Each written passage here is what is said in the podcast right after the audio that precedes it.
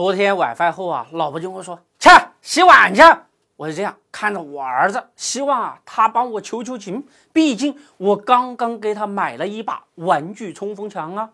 儿子咵拿着玩具冲锋枪对着我说：“赶紧洗碗去，子弹可不长眼睛的。”这只是一个笑话啊。我们今天看一看，在 A 股造假的子弹不长眼睛，一桩小官司是怎样搞死一家上百亿市值的上市公司的。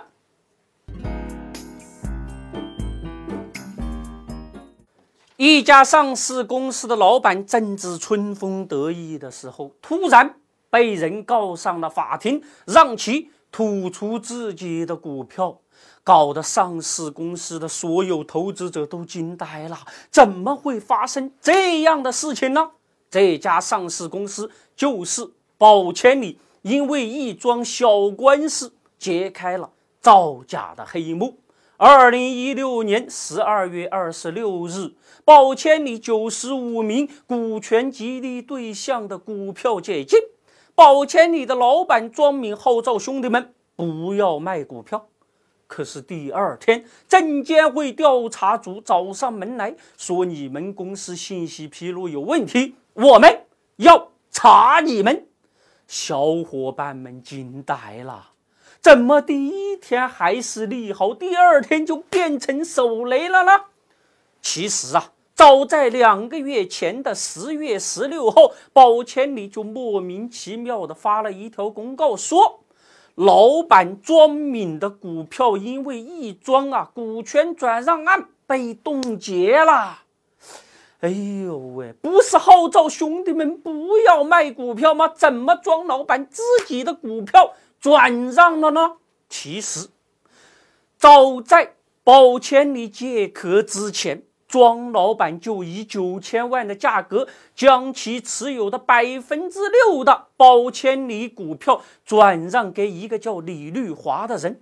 双方约定，这一部分股票继续由庄老板代位持有。如果没有李老板点头同意，庄老板是绝对不能将其。股票进行质押转让的，宝千里借壳上市之后，李绿华的这一部分股票对应上市公司的股权为百分之三点六八。可是很快，李老板就发现庄老板将这一部分股票进行质押换钱了。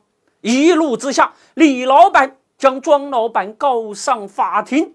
还申请冻结了庄老板所有持有的宝千里股票，不对呀！在宝千里借壳的时候，庄老板可是承诺这些股票都是自己的，现在怎么冒出一个代位持有呢？这简直就是虚假信息披露啊！证监会岂能放过？查呗！撒谎骗人，并造成恶劣影响者，无论动机如何，点。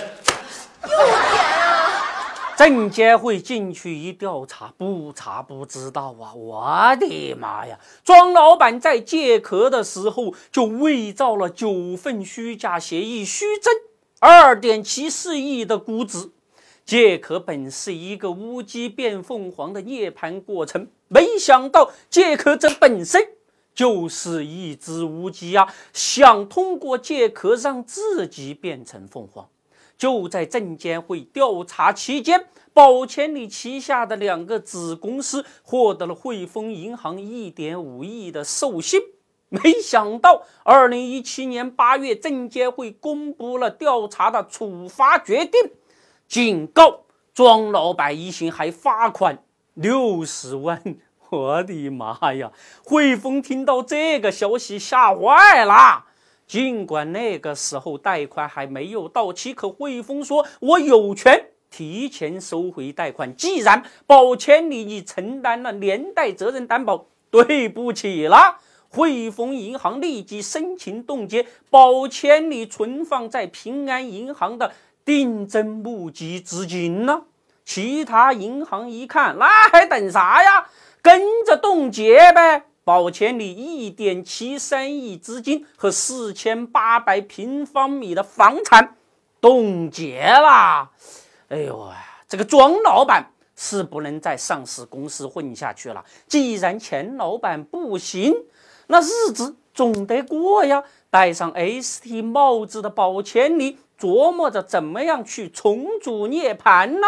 可没想到汇丰银行这么一闹，重组黄了。屋漏偏逢连夜雨，这不宝千里的庄老板一行又遭遇到交易所的谴责，股价跌得稀里哗啦，那是一定的，自己都保不住，何以保千里呀？问题的关键是。谴责罚款真的能够遏制住上市公司造假吗？如果不对他们进行严刑峻法，何以还市场公正啊？面对保千里造假，也许股民们会说，他们那都是武大郎耍棍子，人熊家伙笨。德林社二零一八年一月十三日的顶级投资峰会现场门票已经提前一个月火爆告罄了，现在可以预约现场的实录音频。大家可以关注德林社的微信公众号，点击下方菜单栏的峰会音频预约入口，现在预约就可以享受优惠价格，赶紧来吧！